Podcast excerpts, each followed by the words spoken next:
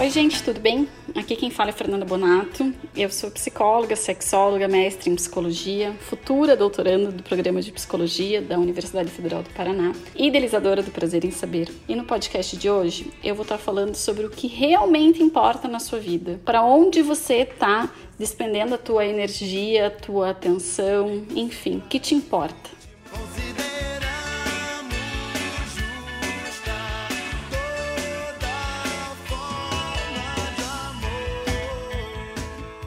Que te importa nessa vida? Para onde você tem olhado? O que, que você tem valorizado? O que, que você tem priorizado na tua vida? Me diz. Eu estava lendo um livro que se chama Essencialismo, a disciplinada busca por menos. Ele está na lista dos mais vendidos pelo New York Times e foi ele que me despertou para gravar esse podcast de hoje. Na página 76, o autor diz o seguinte: Parece óbvio, mas quando foi que você reservou tempo no seu dia cheio para pensar, para simplesmente se sentar e pensar? Não estou falando dos cinco minutos durante a ida ao trabalho em que você monta a lista de afazeres, nem da reunião em que se distraiu, refletindo sobre a abordagem de outro projeto e quem está trabalhando. Estou falando de reservar de forma deliberada um período sem distrações, num lugar isolado, para não fazer absolutamente nada além de pensar. Me diz, quando foi a última vez que você fez isso?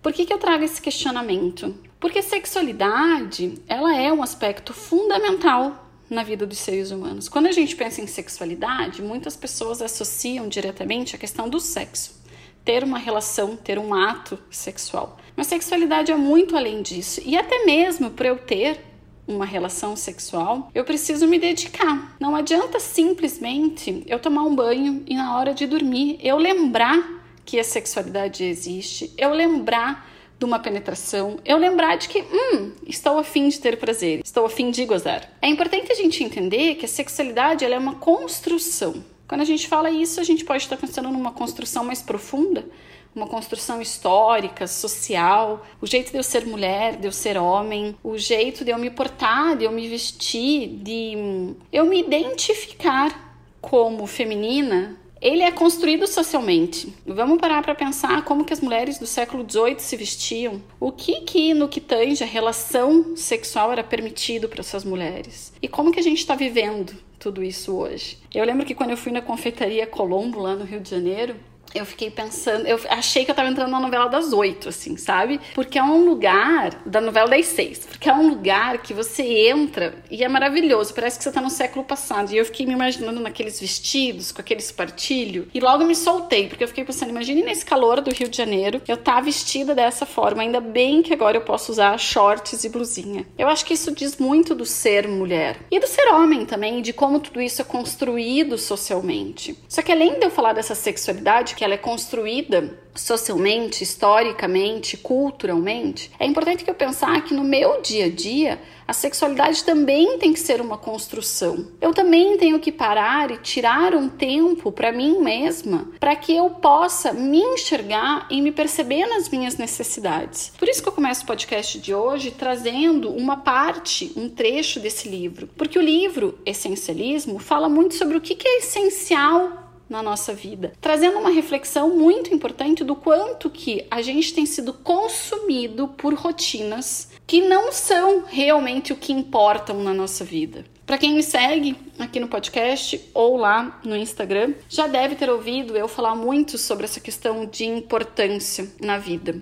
Eu falo muito disso porque no dia a dia do consultório eu acabo recebendo inúmeras pessoas que comentam comigo que tem um baixo desejo sexual ou que a sua parceria começou a se queixar de que eu não penso mais em sexo, eu não tô mais afim de transar. E quando eu começo a conversar com essa pessoa, eu percebo que a queixa é muito mais profunda. Eu percebo que, na verdade, a falta de prazeres é fato no dia a dia dessa pessoa, porque o dia a dia dessa pessoa está sendo consumido por responsabilidades muito mais comerciais e empresariais do que prazeres efetivamente na vida. Eu tenho uma pergunta que eu faço para as pessoas que eu atendo, que é o que, que realmente te importa? Se você perdesse teu trabalho, talvez fosse avassalador. Talvez você realmente passasse por uma crise financeira, demorasse um tempo para ser recolocado no mercado de trabalho, mas com certeza você iria se reestruturar e se reerguer. Diferentemente de você perder, por exemplo, a pessoa amada, seja a sua parceira ou seu parceiro, ou ainda se você perdesse seu filho ou sua filha. São perdas incomparáveis.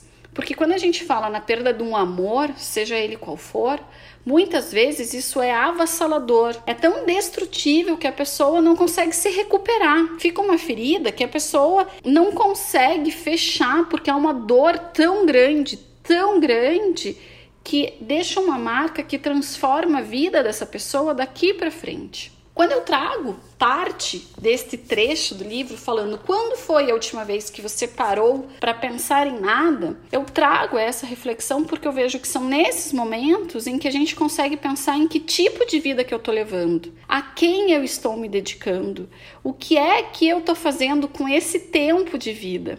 A vida é vista de diferentes formas. Acho que depende muito até da questão religiosa. Tem algumas pessoas que pensam, né, que isso aqui é uma fase, pensam na reencarnação, é, numa vida divina. Mas uma única certeza que a gente tem é que a morte chegará a todos e que cada dia, cada minuto, cada segundo que eu tenho é uma oportunidade de eu estar me fazendo bem.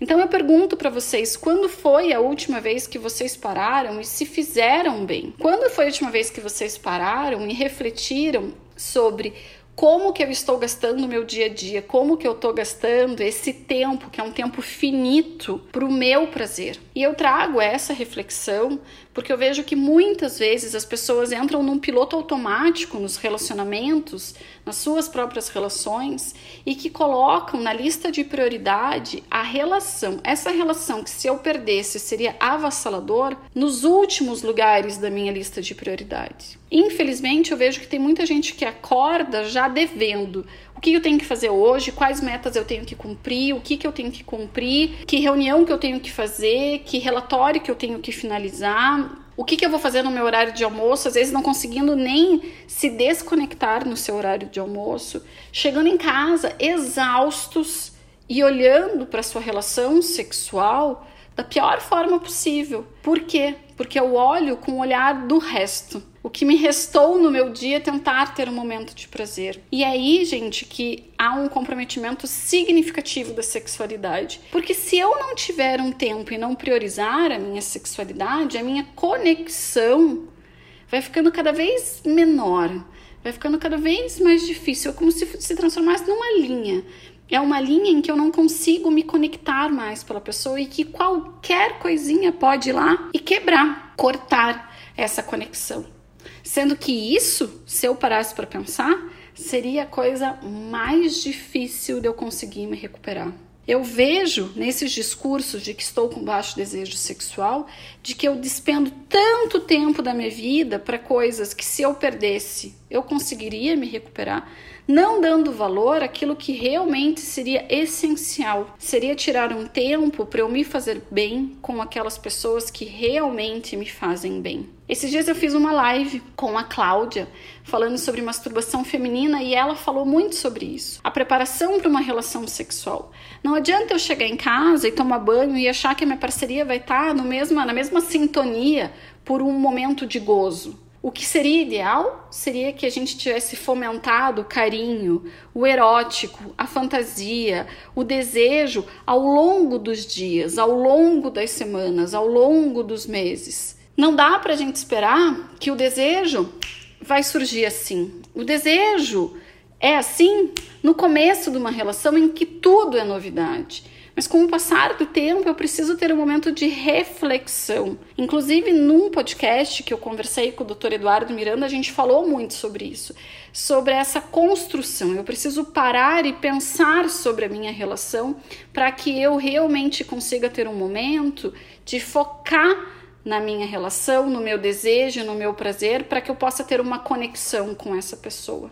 Mas nessa vida corrida, em que eu não paro para pensar, vai ser muito difícil que isso aconteça. Então, quando eu pergunto para vocês qual é a prioridade da vida de vocês, é não só para trazer uma reflexão de que tipo de vida que você está levando, se essa vida vai te trazer arrependimento ou agradecimento, mas também para você parar para pensar em qual é a prioridade que você dá ao teu prazer, ao teu autocuidado e ao cuidado da tua relação com essa pessoa com quem você resolveu partilhar parte da tua vida ou tua vida. É importantíssimo que a gente tire um tempo para a gente refletir e veja, gente, tirar esse tempo só lá no dia 31 de dezembro e no dia 5 de janeiro já estar sendo consumida pela correria do dia a dia não vai gerar mudanças. É importante que essa reflexão seja feita constantemente, para que você realmente não escape, não seja engolido por esse mundo que a gente tem hoje em dia e crie um novo padrão de relacionamento, de afeto, de contato com a sua parceria que possa gerar realmente um novo padrão de relacionamento. Então, parar para tirar um tempo vai te permitir, sim, não só a reflexão, mas possivelmente metas e objetivos que possam fazer com que as coisas mudem daqui para frente e você passe a priorizar aquilo que, se você perdesse, seria irreparável, seria destrutível. Um relacionamento será bem vivido quando a gente priorizar. Uma vida bem vivida será aquela vida que a gente vai ter cuidado para conseguir olhar para os meus dias, para as minhas semanas, olhando para aquilo que me faz bem. E isso tudo vai trazer uma relação direta com a sexualidade, porque eu preciso estar disponível e investir na minha relação, para que a minha relação sexual não seja aquela memória de final de semana de que hum, faz uma semana que eu transei, mas seja muito mais este é o meu momento de autocuidado e cuidado da minha relação. Infelizmente, muitas pessoas deixam só para o final de semana, né? Algumas até por uma vez por mês. Mas isso é você priorizar aquilo que não deveria ser priorizável. Isso é você transformar em essencial aquilo que não é. Porque o essencial na nossa vida é aquilo que nos faz bem. E somos seres amorosos, desejamos ser amados, mas eu só vou ser amado se eu também amar. Só há como eu esperar que a outra pessoa se entregue se eu me entregar. E é aí que eu deixo esse questionamento para vocês. Vocês estão realmente se entregando, se dedicando para fazer com que essa relação seja aquilo que você deseja? Ou vocês só estão vivendo sem olhar para elas? Quando foi a última vez que você parou, tirou um tempo para você pensar na sua vida, pensar como tá o teu relacionamento, pensar como que tá o teu dia a dia e quanto que você tem se dedicado?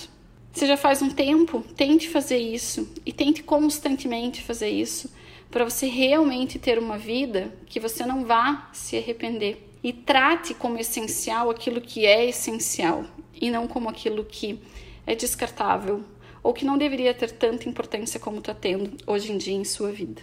Beijão, até semana que vem com mais podcast do Prazer em Saber. Priorize a prioridade, amizade, prioridade, o pai. Priorize a prioridade, camaradagem, priorize o que fará diferença na sua passagem. Priorize